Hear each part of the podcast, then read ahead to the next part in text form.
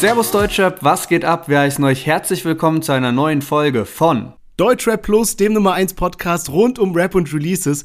Diese Woche zum ersten Mal mit am Start Kolja Goldstein. Danach, nach langer Zeit wieder dabei, Lil Lano. Außerdem haben wir am Start Semine zusammen mit Asche, Kollega mit seinem neuen Song Zeitgeist, wo es was ganz Besonderes drin gibt. Und zu guter Letzt Mero mit 3 AM. Ja, und themenmäßig haben wir zum einen Bones MC am Start und zwar seine Freundin Mary ist jetzt auf OnlyFans unterwegs. Wir haben alle Hintergrundinfos und auch Preise für euch am Start. Und außerdem, Flair wurde zum Bushido-Prozess vorgeladen, ist aber am Ende nicht reingekommen. Was da genau passiert ist, gibt's heute bei uns und wir hören uns gleich nach dem Intro wieder.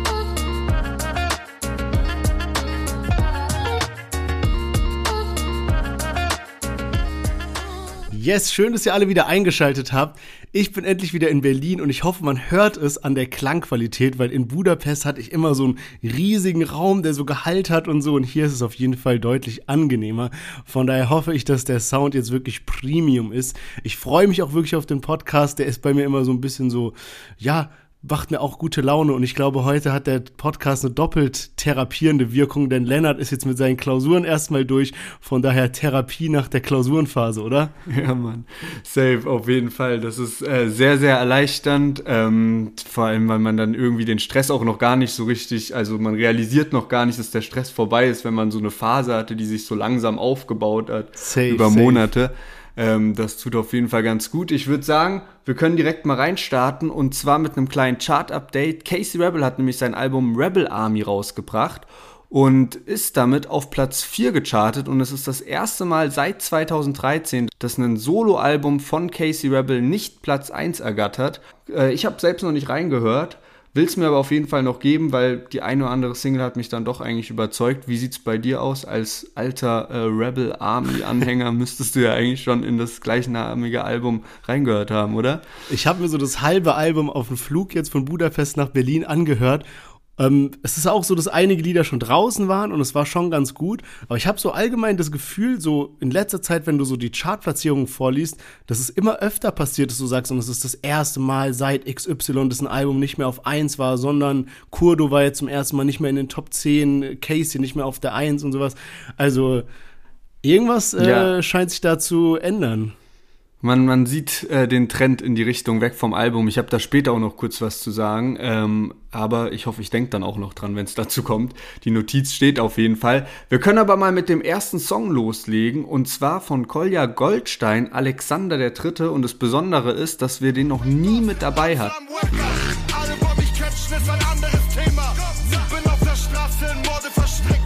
Immer wenn ich parke, mein Porsche im Blick. Seid ihr noch immer beschäftigt? Bin ich doch dringend verdächtig. Wir verdienen Amsterdam Kohle, nachts unterwegs, Alexander der Große. 100.000 Bar in Jeans, Patek Philippe, Platin und Visa. 100.000 Bar nach Paris, Partys in Suite, nicht zu viel. Yes, Kolja Goldstein mit Alexander der Dritte.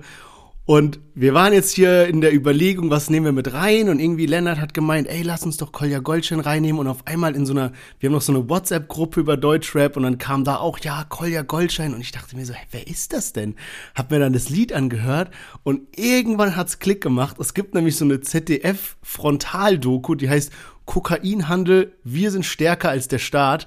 Und die habe ich mir nämlich letztens reingezogen und da ist mhm. einer der äh, Hauptprotagonisten der Doku ist quasi Kolja Goldstein, der da so ein bisschen zeigt, ja, was quasi diese kriminellen Gangs so machen, wie die Koks verkaufen. Die gehen dann da irgendwie in so einen Bunker, in so eine Bunkerwohnung rein, wo man sieht, wie die da irgendwie ihre Kokain äh, Brocken da lagern und klein machen und testen und alles. Und der Typ scheint auf jeden Fall realer als real zu sein. Ich hatte mich ja letzte Woche noch bisschen beschwert bei Bushido, dass er so gesagt hat, er ist jetzt nur noch eine Kunstfigur und ich meinte, ich will nicht keinen Rap von einer Kunstfigur hören und in dem Fall wurden meine Gebete erhört, weil ich glaube, diese Kritik können wir bei Kolja Goldstein äh, getrost weglassen. Ähm, wenn man sich damit bisschen beschäftigt, dann ist der Typ wirklich tief drin in dem Business, so wie es aussieht und ich habe noch nicht ganz gecheckt, warum er dann so Rap macht, muss ich ehrlich sagen. Die Frage ist bei mir immer noch so ein Fragezeichen quasi. Habe ich noch nicht die Antwort drauf gefunden, auch in der Doku nicht. Aber das Lied geht auf jeden Fall äh, gut ab. Was sagst du denn dazu? Ja, Mann, auf jeden Fall. Also der scheint wirklich eine reale Nummer zu sein und ähm, das ist wirklich feinster Gangster-Rap, den der liefert, so wie man es eigentlich sonst gar nicht mehr in Deutschland hört oder sieht. Und äh, er kommt ja oder wohnt jetzt im Moment auch in Amsterdam und ist aber auch krank international unterwegs. Also ich habe mir ein bisschen was durchgelesen äh, zu ihm auf laut.de. Auf jeden Fall ähm, war er schon in Dänemark auch im Gefängnis und ist geboren auf Malta und irgendwie ziemlich viel schon rumgekommen. War dann in Deutschland unter anderem mit Alias unterwegs. Und äh, ja, jetzt so 2020 hat er dann anscheinend einen Deal bekommen und ähm, jetzt äh, legt er eben mit Rap los und ich kenne den Namen schon, so ein bisschen ist er mal rumgeschwirrt, aber ich wusste überhaupt nicht, in welche Richtung der Musik macht oder so. Und deswegen an der Stelle auch mal ein kleines Shoutout an David, nämlich der hat mir vor zwei Monaten auf einer Party dann ein Lied von ihm gezeigt und äh, jetzt beim Release Friday wurde, mir, wurde mir der, glaube ich, einfach auf YouTube das äh, Lied so vorgeschlagen, das Video. Und dann habe ich gesehen, krass, wie viele Klicks hat der denn? Das ist ja krass, heftig. Ja. Und ich glaube auch dadurch, dass er im Moment eben in Amsterdam wohnt und so, dass der Rap nicht nur in Deutschland von ihm bekannt ist, sondern bestimmt auch in Holland irgendwie am Start ist, weil der hat jetzt innerhalb vom Wochenende einfach 500.000 Views auf YouTube. Also das ist schon eine starke Nummer dafür, dass er in Anführungszeichen nur 300.000 monatliche Hörer auf Spotify hat ist das auf jeden Fall schon mal eine Ansage. Und ja, ich finde, das ist ein starkes Lied. Also gefällt mir sehr, sehr gut. Gangster-Rap, der so nach vorne geht und trotzdem, obwohl viel Autotune in der Hook ist, das passt einfach. Ist ziemlich nice und erinnert mich auch so ein bisschen an Arca außer Kontrolle, der das auch immer sehr geschickt einsetzt und wo es dann auch sehr gut passt, wenn die Parts so voll in die Fresse gehen und dann in der Hook dann das Autotune einfach ballert. Ja, man, safe. Ich hatte mir auch nach der Doku so ein anderes Lied von ihm angehört, das hieß, glaube ich, ABC. Das hatte auch. Genau, das ist das, was David mir gezeigt hat, ja. Ah, das hatte nämlich auch krass viele Views. Also ich glaube, das ist mittlerweile über zwei Millionen oder sowas auf YouTube. Und wenn ich mich richtig erinnere, dann hatte das gar kein Refrain, sondern wurde nur so durchgerappt und auch so richtig assiger Straßenrap, sag ich mal. Und der hier hat jetzt ja eine Hook und die ist auch feierbar und hörbar und so weiter. Von daher gefällt mir das hier äh, wirklich gut und ich bin auch mal gespannt, wie viele Aufrufe das noch bekommt, weil dieses ganze Real-Sein und so weiter ist ja schon immer immer wichtiger mittlerweile im Deutschrap. Und ich finde auch so zum Beispiel 187 ist so ein Paradebeispiel dafür, wie man damit so erfolgreich bleiben kann, weil die immer irgendwie real geblieben sind, muss man sagen, weißt du? Und er gibt dir so krass viel Realness, so das zieht schon ganz gut. Ja, safe auf jeden Fall. Und weißt du, was ich auch immer sehr, sehr spannend finde? Jetzt ist ja bei uns beiden, wir sind neu in diesem Kolja Goldstein-Game drin, sozusagen. Wir haben keinen Plan, was der eigentlich sonst noch für Lieder am Start hat und was jetzt ein erfolgreiches Lied von ihm ist. Oder was, weißt du so, wenn du einen Künstler schon länger kennst, dann weißt du ja so ungefähr so, ja, okay, das ist sein Hit, so den er gelandet hat und das Lied kam dann auch irgendwann ran oder du weißt so, was das Durchbruchslied ist und so weiter.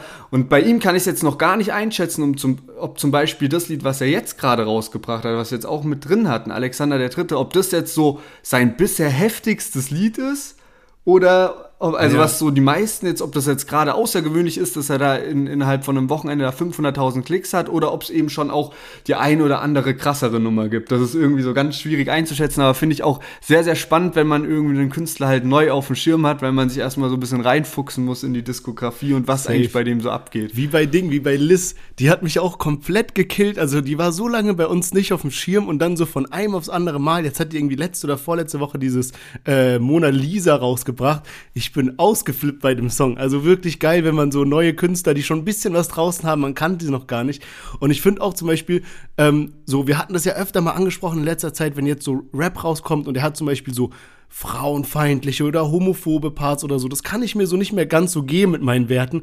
Aber dieses Kolja Goldstein, zumindest was ich bisher gehört habe, ist einfach nur so krass kriminell. Aber nichts von diesen zwei Sachen, die ich gerade erwähnt habe, sondern so einfach so krimineller Gangster-Rap irgendwie. Und es geht so, das ist okay, weißt du, was ich meine? Also ähm, auf jeden Fall ähm, sehr, sehr unterhaltsam. Sehr, bin sehr gespannt, was da noch rauskommt, weil ich glaube, dass dieser Künstler auch viel Potenzial für Gossip und so liefert, allein in welchem Milieu er sich so befindet. Und ähm, ich würde mal sagen, von einem Rapper mit Gesichtstattoo kommen wir gleich mal zum nächsten, und zwar zu Lil Dano mit seinem neuen Track Ritalin. Und da hören wir jetzt mal rein.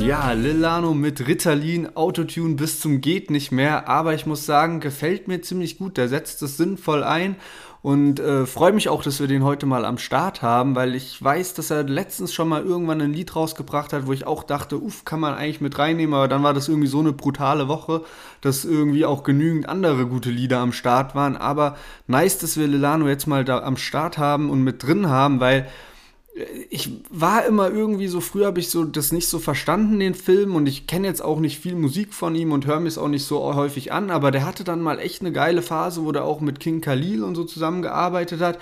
Und die haben da echt krasse Hits eigentlich rausgebracht, was mich völlig überrascht, weil ich beide Künstler so eigenständig eigentlich kaum feier, aber dann zusammen in der Kollabo war das wirklich sehr, sehr heftig. Und ähm, du hast ja eigentlich Lano auch schon länger auf dem Schirm, ne? Weil du hast mir, glaube ich, auch mal so erzählt, dass du schon so seinen YouTube-Content und sowas kanntest, bevor er dann angefangen hat mit Rap. Yes, dazu hatte ich mir nämlich hier, hatte ich mir nämlich was aufgeschrieben. Und zwar, ich finde es so krass, diese Entwicklung und wo er jetzt so gelandet ist. Und ich habe mir jetzt im Vorfeld zu dem Podcast nochmal so seinen YouTube-Kanal angeguckt und nochmal so nachzuverfolgen, was eigentlich abging die letzten Jahre.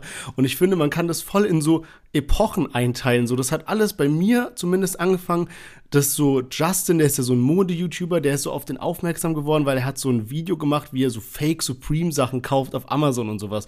Und das war halt dann so voll das Meme und da hat er noch gar keine Musik gemacht. Und daraufhin hat er dann ein äh, Lied gemacht, das hieß irgendwie auch Fake Supreme oder sowas. Und ich schwöre, wenn du dir das anhörst, du denkst du so, wie konnte daraus der heutige Lilano werden? Also, das ist so trashig und so verstörend. Der ist irgendwie so verschmiert im Gesicht und ich weiß nicht, was da abging. Und auf ja. jeden Fall, dann kam so ein bisschen diese sommerliche Musik mit Trippy Boy, auch das, was du eben gerade erwähnt hast mit King Khalil. Und so nach und nach hat er auch aufgehört, diese trashigen Musik, wie er äh, diese trashigen und nach und nach hat er auch aufgehört, diese trashigen YouTube-Videos zu machen und quasi nur noch Musik gemacht und dann auch so mit Mark Gebauer und was weiß ich und die Braids sind weggekommen und jetzt ist er aber an so einem Punkt angekommen, der macht jetzt so ernster, finde ich. Er ist jetzt so ein bisschen auf diesem ja. Heartbroken-Film. Es ist so ein bisschen reflektierter, die, die Beats sind ruhiger, alles ist ein bisschen künstlerischer. Auch dieser Song OC, OCB oder OCB, den hatten wir, weiß ich gar nicht, ob wir den mit dabei hatten, auch krankes Brett und so. Und ich finde, es ist mittlerweile so nicht mehr peinlich, Lilano zu hören, so ein bisschen. Weißt du, was ich meine? Also der hat schon ja. eine heftige Verwandlung hingelegt. Ja, ja, safe. Also ich finde auch in der Hook erinnert mich ein bisschen so an diese alten Young Horn-Zeiten, von dem es übrigens auch schon lange keine Musik mehr gab. Richtig heftig. Ist mir neulich auch erstmal aufgefallen, wie lange das schon her ist, dass der ein Lied released hat. Aber ähm, Lelano, der hat sich auf jeden Fall gemacht. Manchmal finde ich so ein bisschen so diese Stories, die er in Instagram drin hat, so ein bisschen fragwürdig. Also, weil der hat da echt manchmal heftige Mental Breakdowns, wo ich mir so denke, so, ey, also schade, dass du irgendwie keine Freunde hast oder so, mit denen du anscheinend darüber reden kannst, so und dass du das halt so über Insta rauslassen musst. Und ähm, hat dann aber auch wieder auch positive Phasen oder wo ich echt so positiv beeindruckt von ihm bin. Zum Beispiel hat er da irgendwie neulich äh, Fans so, das kennt man ja eigentlich auch von UFO auch, aber hatte auch Fans so Geld geschickt und alles und dann aber auch so ein paar entlarvt, die halt wirklich da dann so nur aufs Geld aus waren, weißt du. Ich glaube, der hat es dann halt einmal gepostet, wo so irgendwer auf Ernst so geschrieben hat, so, ja, ich brauche Geld für meinen Führerschein oder irgendwie sowas und dann hat er dann halt äh, dem Geld geschickt, hat das gepostet und dann kamen halt alle an, wie so Parasiten ja, und so, haben dann ja. in die DMs geschrieben und dann wollte er so einem anderen auch Geld schicken und musste aber nochmal zurück auf den Chat, um halt irgendwie nochmal Adresse oder Name oder irgendwas zu suchen und ist nochmal in den Chat reingegangen und dann hat äh, hat diese Person, die ihm geschrieben hat, hat die alte Nachricht gelöscht und eine neue geschrieben, wo es mit einer neuen Ausrede so von wegen so, ey, ich brauche Geld für meine Freundin oder irgendwas, Ach, um dann weiter oben in den Anfragen zu sein, weißt du, weil Ach, Lelano hatte was. davor noch nicht im Chat geantwortet, so dass diese Person noch nicht wusste, dass er gleich Geld von Lelano ja. bekommt. Ach, und dann hat er das so gepostet, also auch äh, krass, aber natürlich auch absehbar, wenn du einmal sowas postest, dann probiert da halt jeder rumzugeiern und sowas. Ja. Und ähm, ja, also ich hoffe, dass irgendwie Lilano, dass es dem so mental mittlerweile wieder ein bisschen besser geht. In, bei ein paar Insta-Stories dachte ich echt so, Alter, was geht denn bei ihm ab? Ähm, aber Musik ist auf jeden Fall top. Also Ritalin hat mir echt sehr, sehr gut gefallen. Ja, und wir vergleichen ja auch immer so ein bisschen dieses monatliche Hörer auf Spotify, weil das ja so ein ganz guter Indikator ist, wie es wie es gerade um einen Rapper steht. Und wenn man mal so guckt, Delano hat jetzt so seit April 2021 nichts mehr released, dann jetzt so den Song von letzter Woche und diesen zusammen und hat ungefähr so viele monatliche Hörer wie Flair, der irgendwie gefühlt seit Monaten in der Promo-Phase ist, überall Welle macht mit Bushido vor Gericht, was weiß ich und so. Also da sieht man schon, dass er so eine gute Fanbase hat und auch, ich glaube, was Delano ganz gut macht, ist, dass er halt so nah an seiner Fanbase dran ist. Weißt du, dass er so, der ist in diesen Stories, der redet mit seinen Fans, der interagiert mit denen und ist nicht so eine Wand dazwischen und er ist so abgehobener Promi, sondern dass er halt da so diese Nähe sucht und das spiegelt sich dann halt in den Zahlen wieder. Aber ich würde sagen, genug darüber gesprochen. Kommen wir mal zum nächsten Song. Auch eine Künstlerin, die wir noch nie dabei hatten. Und, und zwar Semine zusammen mit Asche auf dem neuen Song Sternschnuppenregen. Und da hören wir jetzt mal rein. Den Rest, doch ich bis zur Unkenntlichkeit fighten, denn ich geb auch umgekippt nach den Unendlichkeitszeichen weil ich keine Prinzipien missacht. War mir immer scheißegal, ob ihr mich liebt oder hasst. Einsame Spitze so wie Bergkuppenschnee, solange mein Herzmuskel schlägt, bleibt nur Asche wie bei Sternschnuppenregen. All der Schmerz und die Tränen, sie verschwinden wie Kometenschweife, doch lassen Spuren wie Aztekenreiche. Und vielleicht hängt durch meine Art niemals eine goldene im Flur. Doch wenn ich hinfall, stehe ich auf, ist die Erfolgsrezeptur. Ich zu stehen, egal was sie erzählen. Ging voran, doch schien alles verbrannt wie ein Sternschnuppenregen. Jeder Schmerz auf der Seele. Yes, Semine zusammen mit Asche auf dem Song Sternschnuppenregen. Und ich will es mal so ein bisschen differenziert betrachten. Einmal Asche, einmal Semine. Also Asche muss ich echt Props geben, wie krass der sich entwickelt hat. Ich erinnere mich noch an die Anfangsphase, wo er so bei Kollega kam und er war immer so ein bisschen so eine schlechtere Version von Kollega, muss ich ehrlich sagen zum damaligen Zeitpunkt auch so in der Wahrnehmung, was Neues, Newcomer und so weiter. Aber er hat sich so krass gemacht, dass er bei mir wirklich so, ja, jetzt mal so Legacy hinten dran gestellt, aber was aktuell released wird, so fast auf einem Stand ist. Also so diese, diese Parts wie irgendwie denn ich gebe auch umgekippt acht wie ein Unendlichkeitszeichen und so diese Wie-Vergleiche, die aber so doch bisschen komplexer sind. Also wirklich krass, auch sehr starker Part.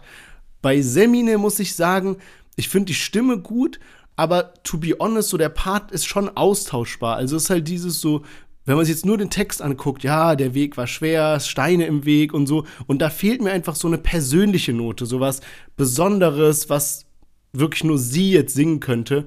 Ähm, ja, das ist so mein Feedback zu den beiden. Ja, kann ich mich ehrlich gesagt ein bisschen anschließen, beziehungsweise es stimmt so mit meinen äh, Notizen überein oder mit dem überein, was ich mir so dazu gedacht habe.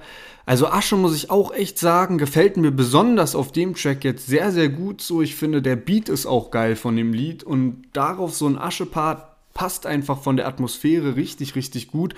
Und dann finde ich es fast ein bisschen schade, wenn so die Hook kommt irgendwie, weil ich mir so denke, irgendwie wäre eine andere Hook, würde das Lied für mich perfekter machen. So, und ähm, Semine ist jemand, den man auch schon ultra, ultra lange kennt ja, und die ist übel lange am Start. Die war so früher auf den Alben von Summer Jam und Farid Bang schon so als Jahren. Gesangsfeature und so drauf. Also wirklich krass, was da so abgeht, weil das einfach so lange her ist und ähm, dass die jetzt halt so mit Asche auch zusammenarbeitet und immer noch so im Game ist. Ich könnte mir auch gut vorstellen, dass die halt so sehr viel, also weißt du, du bist ja nicht einfach nur so Musiker für zehn Jahre, sondern du machst dann wahrscheinlich brutal viel im Hintergrund und bist da irgendwie bei Studio-Sessions dabei und so eine besondere Stimme zu haben oder eine, eine Gesangsstimme zu haben, ist ja was Besondereres als einfach nur zu rappen, so, weil rappen kann irgendwie das kriegt auch jeder irgendwie hin. Klar, da gibt es welche, die haben die geilere Stimme, die sind dann auch irgendwie erfolgreicher, weil die Stimme sich halt nice anhört. Und manche haben dann halt heftigere Skills und so und Flow und sowas kann jetzt, hat jetzt auch nicht jeder drauf, aber so an sich ist es äh, eine viel größere Gabe und Talent, wenn du jetzt eine Stimme hast, mit der du halt geil singen kannst.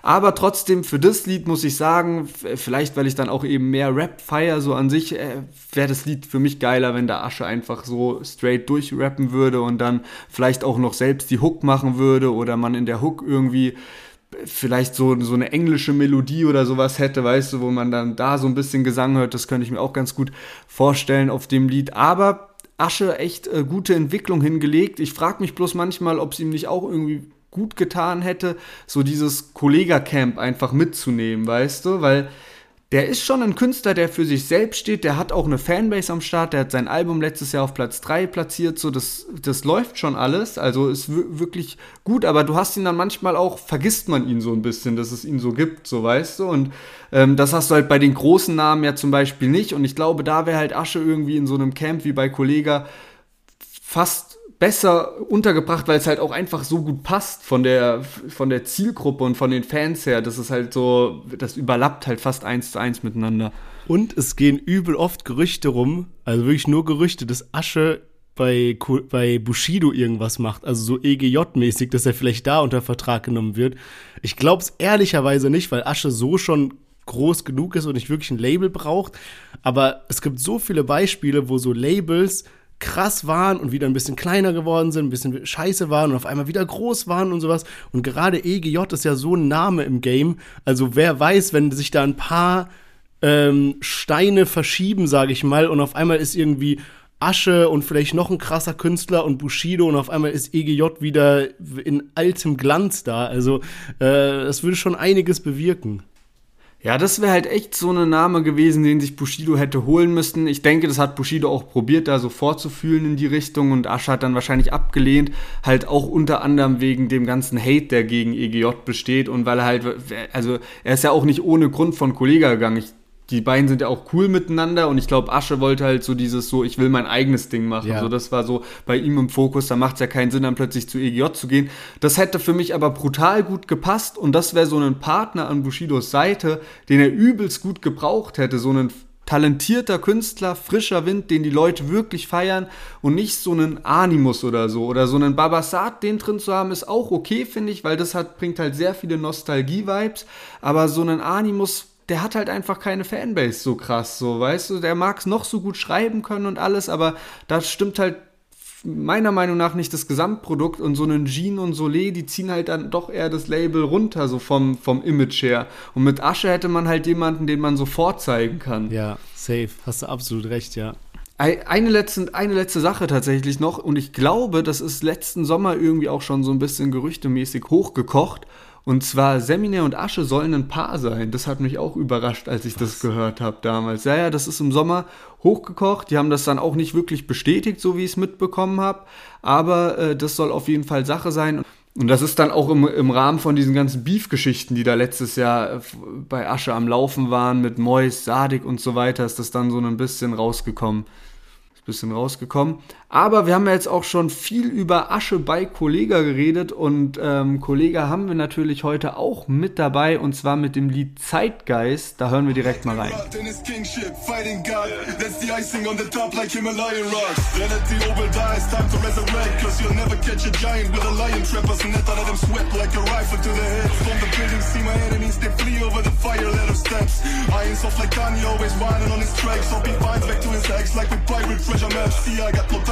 for that. Steady piling up those stacks. Smiling, getting violent with that iron dagger set. I got him hooked like a Nike sweater dash.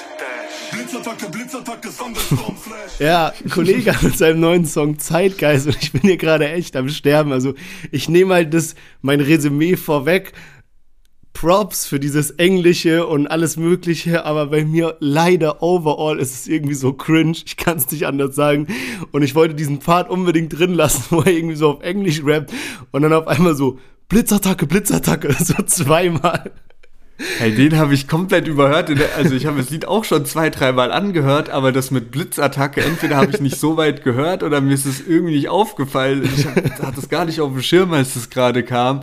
Aber es ist wirklich, ich und ich muss sogar sagen, als Nicht-Kollega-Supporter fand ich sogar diesen ersten Part, den hat man jetzt leider nicht gehört, aber den, den auf Deutsch rappt, ja. finde ich sogar völlig in Ordnung, weil der Beat ist ja auch geil, der schafft Atmosphäre und alles. Aber ab dem Moment, wo es dann plötzlich auf Englisch losgeht, denkst du nur so, boah, ich weiß nicht. Also, das wäre wahrscheinlich auch bei jedem Deutscher, Deutscher so, dass ich dann sagen würde, nee, das, das passt halt einfach nicht. Ja, vor allem, also der hatte mal auch ein englisches Lied, ich weiß jetzt gar nicht mehr, was es war. Ich glaube, das war mit so einem französischen Künstler zusammen, aber nagelt mich nicht darauf fest. Und da hat es dann so ein bisschen Sinn gemacht, weil es war so internationaler Künstler und dann könnte man so sagen, okay, vielleicht damit man das überall hören kann und nicht nur Leute, die halt Deutsch können und so. Aber hier in dem Song so, der Part fängt irgendwie an, dass er so sagt so, they censor me in German, so I tell them in English, also sowas wie die, sie zensieren mich in Deutschland, also sage ich es auf Englisch. Aber ist es so? Keine Ahnung, wird Kollege so zensiert? Ich weiß nicht. Und der Part wäre jetzt auch nicht so inhaltlich so krass von meinem Gefühl her, dass man das jetzt so hätte auf Englisch machen müssen, um nicht zensiert zu werden. Und ey, also keine Ahnung, Hut ab dafür, dass er überhaupt auf Englisch gerappt hat. Aber ich hatte das dir schon vorab geschrieben, so privat auf WhatsApp. Das erinnert mich einfach so an, keine Ahnung, so achte Klasse. Da gab es immer so einen Typen, der so auf Englisch rappen wollte, weißt du, so hatte eigentlich nur so Schulenglisch, aber hat trotzdem so Raps geschrieben. Und ja, ich kann mir das ehrlicherweise nicht so ganz geben. Ja, dieses mit diesem Zensieren auf Englisch und so weiter, das ist, glaube ich, so gemeint. Also, gut, dass er indiziert wurde, das ist ja auch schon ein paar Mal passiert, aber ich glaube, da geht es mehr ein bisschen darum, dass er auch teilweise probiert wird zu canceln, weil er ja manchmal auch irgendwie voll die fragwürdigen ähm, Sachen vertritt und er hat ja schon so Songs auch über ähm, neue Weltordnung und sowas veröffentlicht. Ja. Und ähm, ich weiß nicht ganz genau, jetzt vor kurzem kam da auch irgendwas raus in diesem Lied allein, wo so ein paar Passagen waren, wo man nicht so genau wusste, so, okay, schon ein bisschen komische Ansichten auch am Start. Ja. Und ich glaube, so in dem Kontext ist es halt bezogen. Und ist ja an sich jetzt auch so eine, so eine witzige Idee, so ja, die zensieren mich auf Deutsch, deswegen fange ich jetzt, also mache ich jetzt diesen Part auf Englisch. Ist schon so joke-mäßig gut, aber ich glaube einfach, kein Deutschrapper kann da irgendwie einen geilen englischen Part hinlegen, weil das also jetzt gerade bei Kollega, du hörst halt irgendwie so den deutschen Akzent voll raus, so, das braucht halt keiner. Aber so als Joke von mir aus, okay, aber ich glaube jetzt auch nicht, dass da Kollege halt diese ähm, Internet, also diese Absicht da, da, dahinter hatte, so, okay, der Song muss jetzt außerhalb von Deutschland funktionieren, sondern das hat dann eben eher mit diesem Lizenzieren mich hier auf Deutsch, deswegen muss ich jetzt auf Englisch rappen, Hintergrund. Ja, wie auch immer, ich weiß es nicht, weil, also das war bestimmt auch anstrengend für ihn, so das auf Englisch zu schreiben irgendwie. Oder ich weiß auch gar nicht, wie da der Entstehungsprozess war. Ich muss aber auch sagen, also all in all einfach ich finde auch so, das Video ist nicht so auf dem Qualitätslevel wie sonst, wenn man sich mal an so, keine Ahnung, so Videos von King oder sowas zurückerinnert oder Alpha oder was weiß ich was. Also da waren die Videos so übel komplex mit so versteckten Zeichen und da war doch auch mal irgendwie sowas, dass er gemeint hat, der macht keine Produktion mehr unter 80k oder sowas pro Video, also so richtig viel Cash quasi für ein Musikvideo.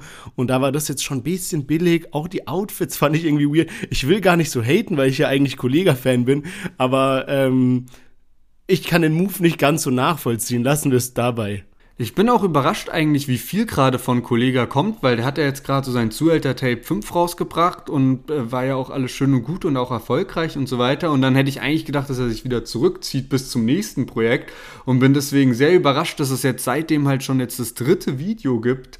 Und ähm, ich bin auch dann überrascht, dass halt die Klickzahlen nicht ganz so gut sind. Also zum Beispiel zum Vergleich jetzt, äh, Kolja Goldstein hat da mehr Klicks als Kollega mit seinem Lied und Kolja Goldstein hat schon fast so viele Klicks wie dieses Lied Boss Mode von Kollega, was mittlerweile seit drei Wochen draußen ist. Also Views auf YouTube, das meinte ich jetzt so. Und das finde ich dann schon heftig, äh, weil, weil Kollege hat ja schon irgendwie auch so seine Fanbase im Hintergrund. Ja, safe. Und wir hatten es ja auch vor ein paar Wochen schon mal angesprochen, dass Kollege jetzt anscheinend so eigene Supplements rausbringt. Boss Mode heißt das Ganze irgendwie, also so Sachen, die man halt beim Training äh, zu sich nehmen kann.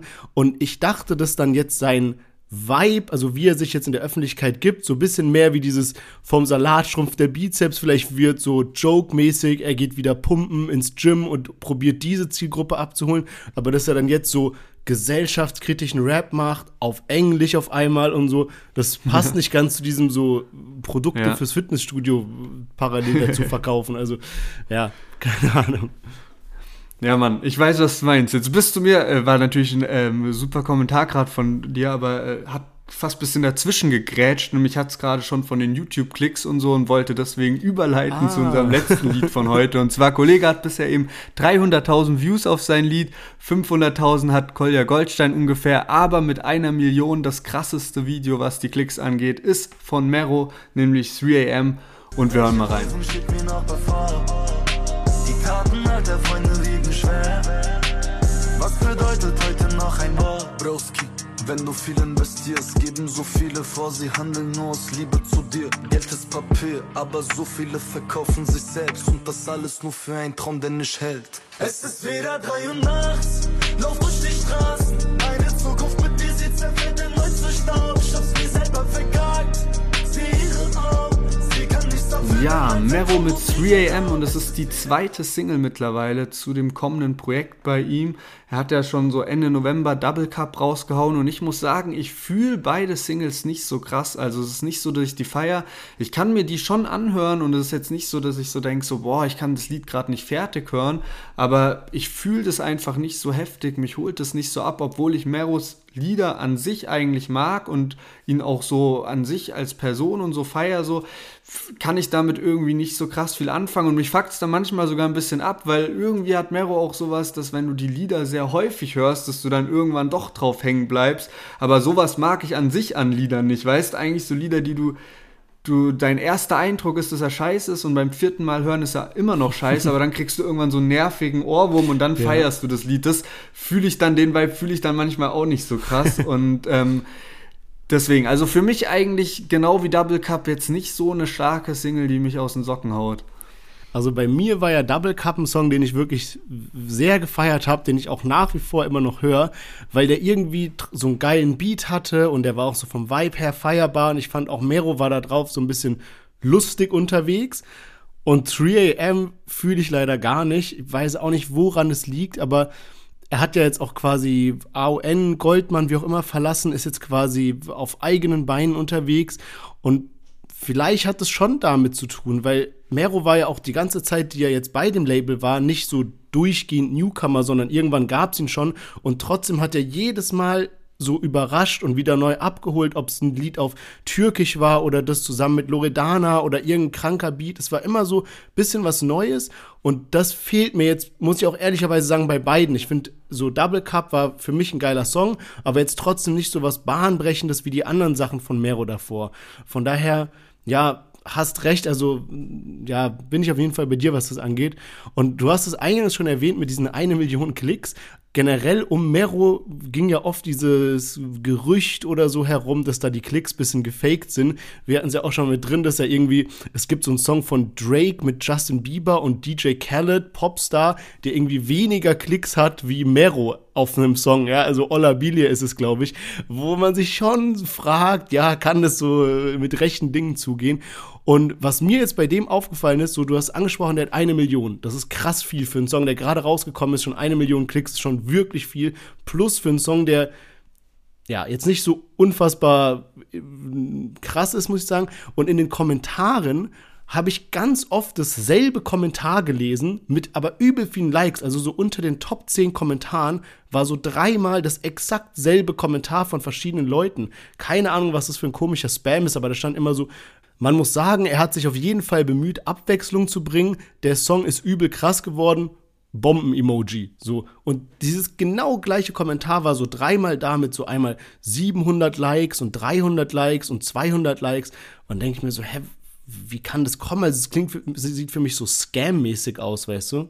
Aber wenn, dann sind es richtig gute Bots. Also, dass die sowas schreiben, was ja auf den ersten Blick so voll, ah ja, okay. Weil, also, so vom, vom Inhalt her, weißt du, was ich meine? So, weil ja. voll oft sind so die Bots ja dann so irgendwie nur Smileys oder halt irgendeine Scheiße, so wo du so direkt merkst, so ja, okay, was ist das?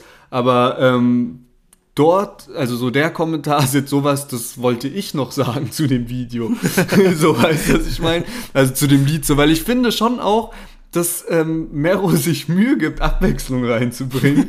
ähm, aber was ich glaube, das Problem ist, was ich mit den Liedern habe, ist bei Double Cup und auch bei 3AM, dass die Beats nicht so geil sind. Die sind so voll so, als hättest du die schon ein paar Mal gehört und so nix Innovatives Neues und an sich merkt man so halt, dass Mero schon irgendwie auch bemüht ist, so auch eine Tiefe in seinen Texten reinzukriegen. Auch wenn du so merkst, okay, der stößt da an seine Grenzen, aber so, du merkst, ihn beschäftigt was und das probiert er in seinen Liedern unterzubringen und er probiert so draus zu lernen aus dem, was er so vielleicht vor drei Jahren rausgebracht hat, weil da hat er dann irgendwelche Musik rausgebracht, die er damals mit 16 aufgenommen hat. Das hat er dann so, als er bei Rata gesigned wurde, schnell mal im Studio richtig aufgenommen und plötzlich wurde er dann halt ein bisschen ausgelacht, weil da halt dann auch übel die schlechten Reime mit dabei waren, wo man so dachte, so, hä, was ist das eigentlich? Und so, da merkt man schon, okay, Mero probiert irgendwie auch da was dran zu ändern und auch so, dass er so beim Flow so ein bisschen rumspielt und ich meine, er hat so seine Stimme, Gesang, bla bla. Aber ja, ich weiß nicht, so das Gesamtprodukt gefällt mir nicht, aber vielleicht hat Mero da auch gar nicht so viel Schuld dran, sondern dann eher das Produzententeam dahinter. Ja, das kann auch sein, ja. Ich würde aber sagen, dass wir jetzt mal zu einem Fazit kommen, weil wir noch super spannende Themen dabei haben. Und wie immer sage ich noch mal kurz, welche Songs wir mit am Start haben und dann sagen wir, was unser Favorit war. Wir hatten Kolja Goldstein, Lil Lano, Semine zusammen mit Asche, Kollega mit seinem englischen Part hier auf Zeitgeist und zu guter Letzt Mero. Was war denn diese Woche bei dir, trotz Klausurenphase, wenn da überhaupt was gehört wurde, der Song, der hoch und runter gehört wurde?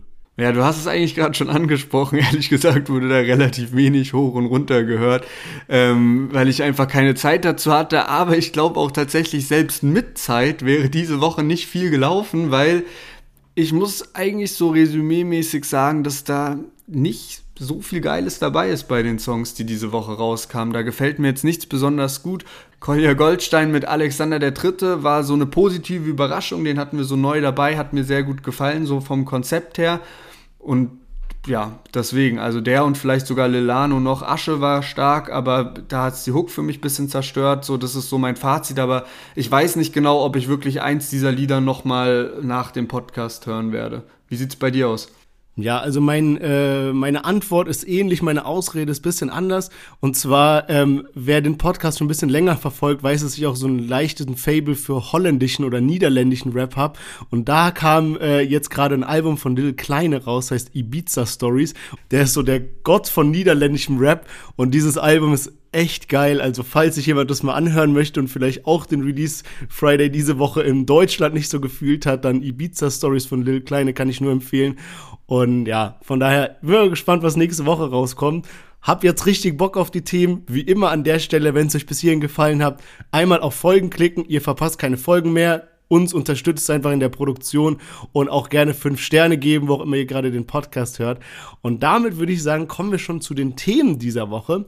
Und wir fangen an mit was bisschen ähm, Gossip, Trash-mäßigem und zwar Mary Script, also Mary, die Freundin von Bones, ist jetzt auf OnlyFans. OnlyFans kennt man ja mittlerweile, ist dieses Portal, wo manchmal so ein bisschen freizügige Bilder hochgeladen werden und man kann dann da so eine monatliche Subscription machen, um diese Bilder dann anzugucken. Und äh, sie hat da zwei Modelle, einmal für äh, 20 Euro im Monat oder für drei Monate, dann kriegt man es irgendwie ein bisschen günstiger. Und sie hat jetzt gerade gepostet, dass sie schon 187 Fans hatte, also quasi 187. Und ähm, ich habe mir das mal ausgerechnet, das sind irgendwie knapp 3750 Euro oder sowas um den Dreh. Also schon so ein gutes Monatsgehalt, sage ich mal. Dafür, dass sie damit gerade erst angefangen hat. Also die äh, ja, ist, nee, darf man gar nicht sagen. Aber so, ich sag mal, dieser Push von Bones hat sich schon mal bezahlt gemacht, sagen wir es mal so. Und ja, ich find's irgendwie crazy, weil Bones ist da voll mit dabei. Der pusht es richtig die ganze Zeit. Ja, mal, guck mal hier, OnlyFans bei meiner Freundin. Seht ihr schöne Nacktbilder hier oder in Unterwäsche und so. Und wenn man das mal vergleicht mit so Leuten wie Nemo und Flair oder sowas, die so ihre Freundin so voll im Hintergrund halten, dann so Dardan oder Mosik, die so ihre Freundinnen so hochhalten, aber in so einer anderen Art und Weise so in, in, in, ins Rampenlicht stellen oder Mosik mit Loredana hatte. Und dann so Bones, der einfach so, keine Ahnung, was sagt man dazu, der halt so voll diese Schiene fährt, so gönnt euch meine Freundin nackt und das so komplett pusht. Äh, ich find's echt wild. Ja, man safe, vor allem auch, weil, also Bones und äh, Mary scheint ja auch irgendwie was Ernstes, denke ich mal, zu sein. Also so was er so in den Insta-Kommentaren und sowas äh, droppt, ist ja von wegen, er will Kinder mit ihr und so weiter. Ja. Ich weiß nicht, muss jeder wissen, wie er, wie er will. So, ich meine, sollen die machen, wenn sie darauf Bock haben. Ähm, ich finde es dann immer so ein bisschen krass, so wenn so, also was sollen die Kinder irgendwann so von sowas denken? Aber ich weiß nicht, das bleibt denen überlassen. Ich meine, Bones hat ja schon ein Kind und ich glaube so, es ist halt einfach so sein Lifestyle. Ich finde, es passt auch so ein bisschen zu ihm. Und er nimmt natürlich auch vielen Leuten so den, so Hatern oder so den Wind aus den Segeln, indem er das einfach pusht, was seine Freundin macht. Weil damit nimmt er halt komplett den Wind raus bei allem so, wie, guck mal, was deine Freundin macht. So, ja, klar, sehe ich ja. Ich push das Ding ja. Also, ähm, ist schon crazy. Und auch wenn man mal guckt, ich habe irgendwann mal was darüber gesehen, dass so in, gerade in Amerika ist halt richtig crazy. Da haben auch so Tiger und solche Rapper, sage ich mal, haben auch OnlyFans und zeigen dann da so, was bei den Backstage abgeht oder irgendwie privat behind the scenes und sowas. Und was die da für Geld mitmachen, das ist unnormal. Dafür, dass die eigentlich nur so ein bisschen so ihr normales Leben zeigen. Ich meine, man sieht es jetzt schon, die hat das seit zwei, drei Tagen oder sowas und kriegt knapp 4000 Euro im Monat. Also, das sah sich schon gut aus. Safe auf jeden Fall. Und auch was du gerade noch gesagt hast, ähm, zu diesem äh, Wind aus den Segeln nehmen, da gab es ja dann auch so, dass eben Flair irgendwie schon Nacktbilder von Mary geschickt bekommen hat. Und da passt es halt auch voll rein. So was, also was juckt es dann am Ende Bones, wenn die Bilder im Umlauf sind? So, wenn jetzt seine Freundin Cash dadurch macht. Ja. Und ja, ist einfach, so, so gesehen ist es einfach verdientes Geld. Ja, safe, safe, safe, auf jeden Fall, ja. Er hat auch irgendwie so Chatverläufe mit ihr jetzt in seine Story gepostet, wie die darüber geschrieben haben und die Bilder und also, ganz, ganz wild. Also auch, auch lustig zu sehen, du hast es ja selbst schon gesagt, so wie jeder Rapper anders mit seiner Beziehung umgeht. Also so Bones halt so, ähm, pusht es ja auch überall auf Social Media krass. Dann äh, so einen Bushido oder so, der auch schon mit seiner Frau irgendwelche Chatverläufe drin hatte, die so in diese Richtung gingen, sage ich mal. Vielleicht jetzt nicht ganz so krass, aber halt auch so halt so Sex und sowas so dann im, äh, im Vordergrund stand. Und ähm, dann hast du halt welche, die irgendwie wie Rin, der dann irgendwann mal rausgehauen hat, dass der schon so seit Ewigkeiten mit seiner Freundin zusammen ist, wo man das gar nicht so wusste, dass der überhaupt jemanden so am Start ja. hat so und da irgendwie schon seit Ewigkeiten in Love ist, seitdem, ich weiß jetzt nicht genau, ich habe das Interview, glaube vor zwei, drei Jahren gesehen, mal so auf äh, 1 Live Krone oder so war das. Und da hat er schon gesagt, so ja, die sind schon seit fünf, sechs, sieben, acht Jahren in einer Beziehung. Weißt du, so bei manchen kriegst du es gar nicht mit. Und so, wenn wir schon im Gossip-Bereich sind, würde mich eigentlich auch mal interessieren, was bei Raf Kamora und Juju geht, weil die, da gab es ja auch irgendwie sehr viel Gerüchte. Und das war schon auch nicht nur ähm, businessmäßig und so, dass man das probiert hat aufzubauen für das Feature, sondern ich glaube, da ging schon auch wirklich was und kein Plan, wie da im Moment so aktueller Stand ist. Das wäre auf jeden Fall crazy, wenn man sich mal so anguckt, so Dardan Hava oder auch Mosik Loredana, was da so einfach dieser Fakt, dass sie ein Couple waren, so für Furore gesorgt hat, wenn Juju und Raff das machen würden und dann so ein Collabo-Album als ja, Couple Mann. und so Tschüss. Ja, Mann. Safe, echt safe. Auf jeden Fall.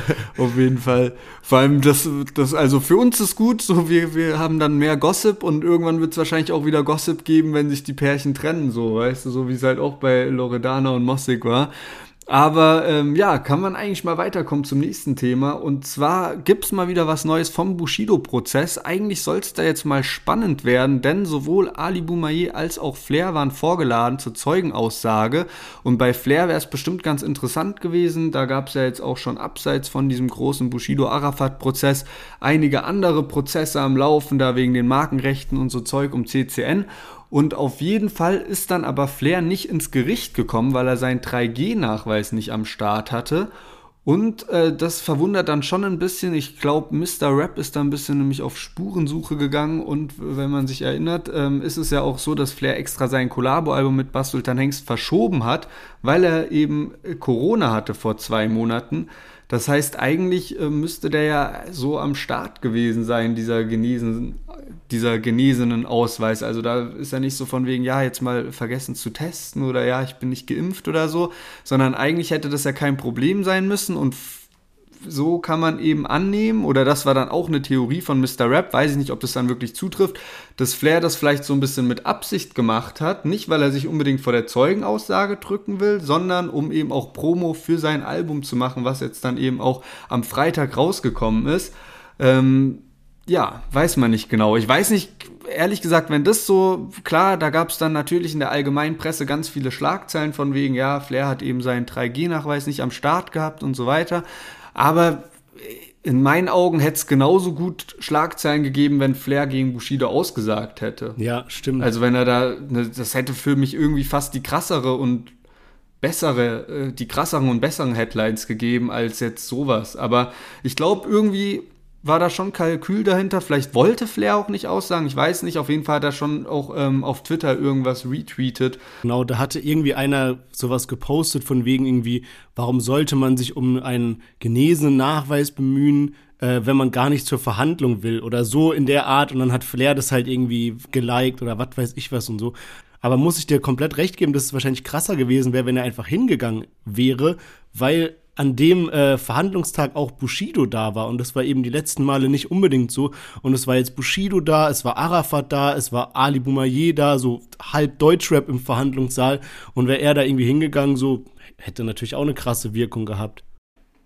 Safe. Also irgendwie, wenn, ich denke, Flair hat schon seine Gründe, warum er nicht erschienen ist, aber wenn das jetzt so diese Mutmaßung von Mr. Rap betrifft, was so die Schlagzeilen und die Promo angeht, glaube ich, wäre es viel, viel heftiger gewesen, wenn Flair da gewesen wäre und irgendwas ausgesagt hätte. Ja. Aber man weiß nicht so, vielleicht ist es halt auch ein bisschen schwierig für Flair auszusagen, weil der ja auch unter besonderer Beobachtung steht und dann bis zum Zeugenstand darfst ja auch nicht irgendwie lügen oder sonst was und wer weiß, keine Ahnung. Ähm, Ali hat auf jeden Fall ein bisschen ausgesagt und halt wieder von diesem Versicherungsbetrug angefangen und äh, dass er da auch nicht so viel mitbekommen hat, eben von dem, was im Raum steht, äh, dass eben da Bushido von den Cousins da ähm, hier bedroht wurde und mit der Wasserflasche und alles Mögliche. Dazu hat sich natürlich Ali nicht richtig geäußert und hat auch nochmal gesagt, dass er eigentlich mit Bushido immer cool war und da ziemlich viel heiße Luft mit dabei ist bei diesen ganzen Gerüchten und dem Aufgebauschten. Das fand ich aber auch lustig. Da wurde er irgendwie gefragt von wegen, ja, bei dieser eigentlichen Tat, worum es ja geht bei der Gerichtsverhandlung, und zwar, dass Bushido da in diesem Raum war und mit der Flasche irgendwie geschlagen wurde oder sowas, ähm, ja, was er dazu sagt und hat Ali halt so gemeint, so, ja, nix, ich war nicht dabei. Also so, was soll ich dazu sagen? Und dann hat er aber angefangen mit diesem Versicherungsbetrug und sowas und dass er das irgendwie schon gehört hat, dass Bushido da Versicherungsbetrug macht, woraufhin dann anscheinend äh, der Richter oder die Richterin so gesagt hätte, so, ja gut, aber das ist ja jetzt gerade gar nicht Thema, warum erzählen Sie uns das? Weißt du? nee. Ali wollte, glaube ich, einfach nochmal, das ist ja genau das, was er schon mal in so einem YouTube-Video da gesagt ja. hat, wo er danach übel gehatet wurde, weil es so Sachen waren, die eh schon bekannt waren, plus es war übel schlecht rübergebracht. Und äh, Ali hatte auf jeden Fall anscheinend so ein bisschen Bedürfnis, das Ganze äh, nochmal äh, ranzubringen. Ich habe dann nur noch von was anderem gelesen und zwar soll dann irgendwie so Arafat oder so, Hashtag Flüstervoice, ja. ähm, so in Bushidos Richtung geflüstert haben. Da kommt noch viel mehr und ähm, das hat mich auf jeden Fall auch sehr amüsiert, dieses Hashtag Flüstervoice, weil das hat dann Flair auch nochmal auf Twitter aufgegriffen. ja, Mann, ey, das muss mir auf jeden Fall in Zukunft ein bisschen mehr geben. Das ist anscheinend sinnig, den kennt man so von Rapper Mittwoch und so, der ist so sehr bekannt im Battle Rap in Deutschland und der hat sich jetzt irgendwie so zum selbsternannten Gerichtsreporter gemacht, also der ist da immer bei den Verhandlungen dabei und erzählt wirklich alles, was im Verhandlungsraum abging. Äh, kann man sich irgendwie auf Twitter oder was weiß ich, wo YouTube oder so reinziehen. Und apropos Twitter, du hast es eben schon erwähnt, Flair auf Twitter jetzt im Kontext mit Arafat, aber Flair ist äh, auch sonst wild unterwegs und hat jetzt gegen Shindy geshootet. Und zwar hat er so ein Behind the Scenes äh, gepostet von äh, Shindy äh, Tiffany Video, wie er so mit Verona Pot am Dancen ist und es sieht halt so aus, als ob Shindy ein bisschen klein ist so und äh, Flair disst ihn halt so aufgrund seiner Körpergröße, wobei halt Verona Pot auch hohe Schuhe anhat und auch grundsätzlich jetzt nicht eine kleine Frau ist und keine Ahnung, so übel dumm, weißt du, warum? So voll unnötiges Rumgedisse dann wegen Körpergröße und bei Shindy, der so eh komplett verschwunden ist und eh nicht darauf reagieren wird, weißt du, ich check's überhaupt nicht. Ja, safe. Also ich verstehe das auch nicht ganz. Vor allem denke ich mir dann immer so, das passiert ja die ganze Zeit immer diese Disses auf Körpergröße. Ne? Also das ist so, damals bei PA Sports war das eigentlich auch schon nicht lustig so. Ähm, aber auch jetzt so ist das ja immer wieder zwischen diesen Camps und dann denke ich mir so, Flair ist cool mit Roos, der selbst übel klein ist aber macht sich über Shindy dann lust ja. lustig, ne? Und dann auch die andere Geschichte ist dann so, dass Bushido sich über Roos Größe lustig macht, dass der so klein ist, hat aber selbst Soleil mit dabei, der übel der Zwerg auch ist, so. Und dann denke ich mir so, warum, also das macht doch gar keinen Sinn, warum machen die sich gegenseitig, die haben doch dann selbst auch kleine Leute bei sich im Camp und es juckt doch auch nicht, ob du jetzt klein bist oder groß bist oder wie auch immer, so ist doch scheißegal. Aber so, das macht dann noch weniger Sinn, so, was, was die da betreiben betreiben. Ey, ich, ich bin ja jetzt wirklich seit neuem erst auf Twitter, aber ich bin auch gerade echt am Sterben, wenn ich so diese ganzen Bilder sehe. Da wird dann immer sowas gepostet mit irgendwie so, stell dir vor, er macht Ansage gegen dich und dann halt so ein unvorteilhaftes Bild von Soleil, weißt du, und irgendwie so, ja, Flair ja. gefällt das und so. Es ist so wild, so wild. Auch zum Beispiel, was ich letztens hatte ich auch in die Story von Deutschrap Plus gepostet, da hat ähm, Bushido auf Twitter so eine E-Mail gepostet, wo irgendwie drin stand, dass Sinan G, der ist jetzt bei so einem Boxkampf in Dubai, das hat mir schon mal erzählt, auch im Podcast und sowas. Und irgendwie ging es in der E-Mail halt darum und was er als Gage kriegt und ich weiß gar nicht was genau. Und Bushido hat dann so dazu geschrieben, so von wegen, ja, ich frage ihn mal, was es kostet, wenn wir so ein Bushido B auf seine Stirn tätowieren. Weißt du, so, mich, so, also ich frage mich, was es kostet, da so ein B drauf zu tätowieren. Einfach, Twitter ist wirklich ehrenlos, wenn man das so mit Instagram vergleicht. Das ist echt wild wild.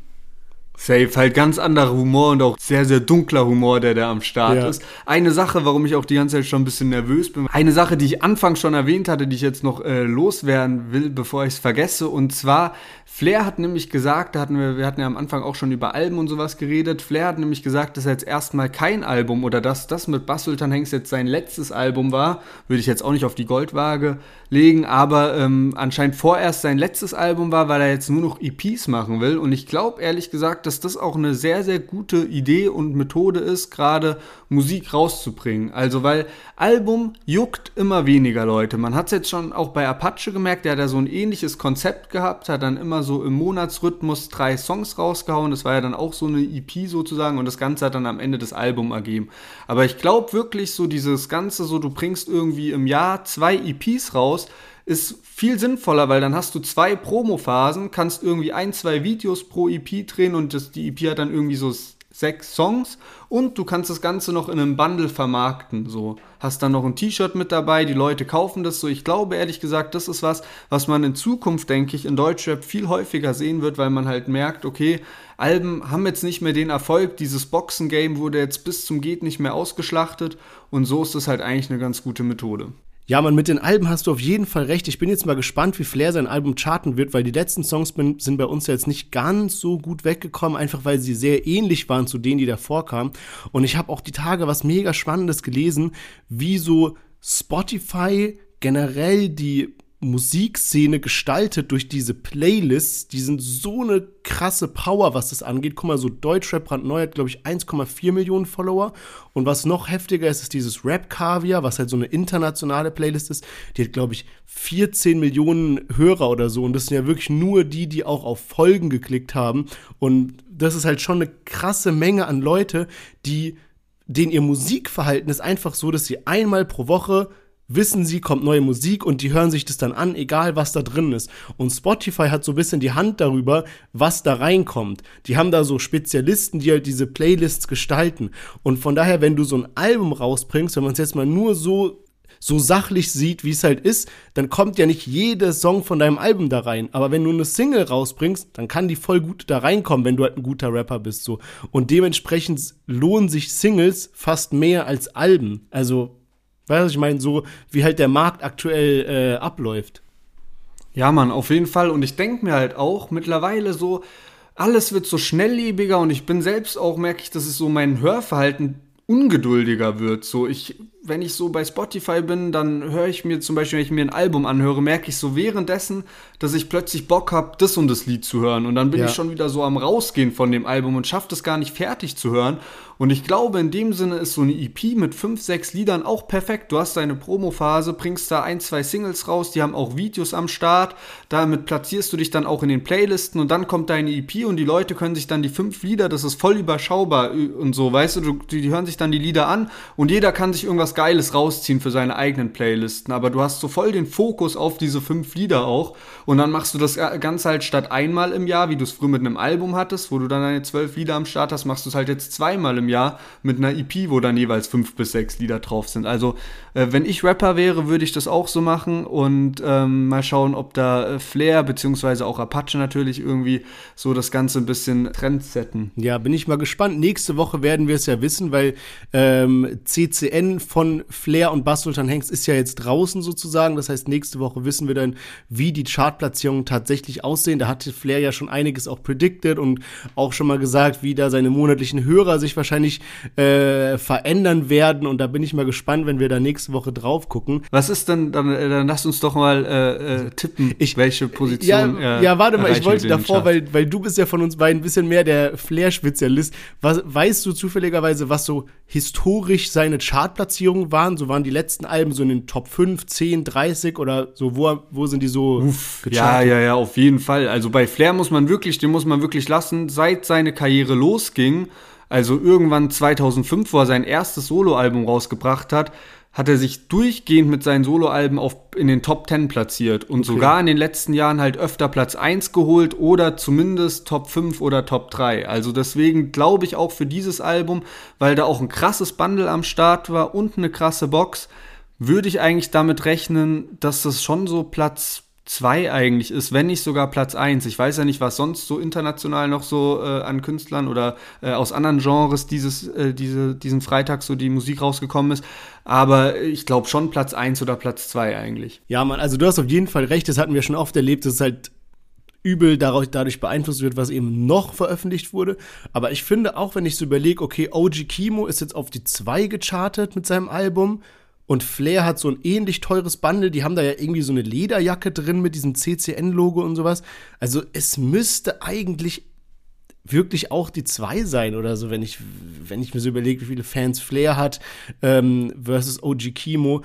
Also ich predikte eigentlich auch so Top 1 bis 3, also eine Top 3 irgendwas müsste sein. Alles andere würde mich eigentlich überraschen. Dann ist das doch ein gutes Schlusswort und wir werden das nächste Woche dann auflösen. Ich bin gespannt, was da am Ende bei rumkommt und würde sagen, wir hören uns nächste Woche wieder. Abonniert uns da, wo ihr uns gerade zuhört. Folgt uns auch auf Deutschrap-Plus auf Instagram und checkt auch unseren TikTok-Channel ab, auch Deutschrap-Plus. Und schaut auch bei Twitter vorbei, weil Sherwin und ich haben uns jetzt auch für den Februar, wo wir auch beide wieder mehr Zeit haben, sehr viel vorgenommen. Und äh, jetzt hast du es auch gar nicht erwähnt, ähm, will ich natürlich auch ein großes Dankeschön an dich sagen, dass du hier trotz Corona-Infektion die Stunde durchgehalten hast und äh, wünsche dir natürlich noch gute Besserung zum Abschluss. Danke, danke, ja, Mann. Also wirklich, ich muss sagen, mir ist aufgefallen während dem Podcast, mir war manchmal echt so die Luft ein bisschen weg. Von daher unterschätzt es nicht. Mich hat es echt ein bisschen gebeutelt, dieses ganze Corona-Ding, äh, obwohl ich geboostert bin und geimpft und alles Mögliche. Aber ja, danke dafür und wir hören uns nächste Woche in alter Frische wieder. Macht's gut. Ciao, ciao.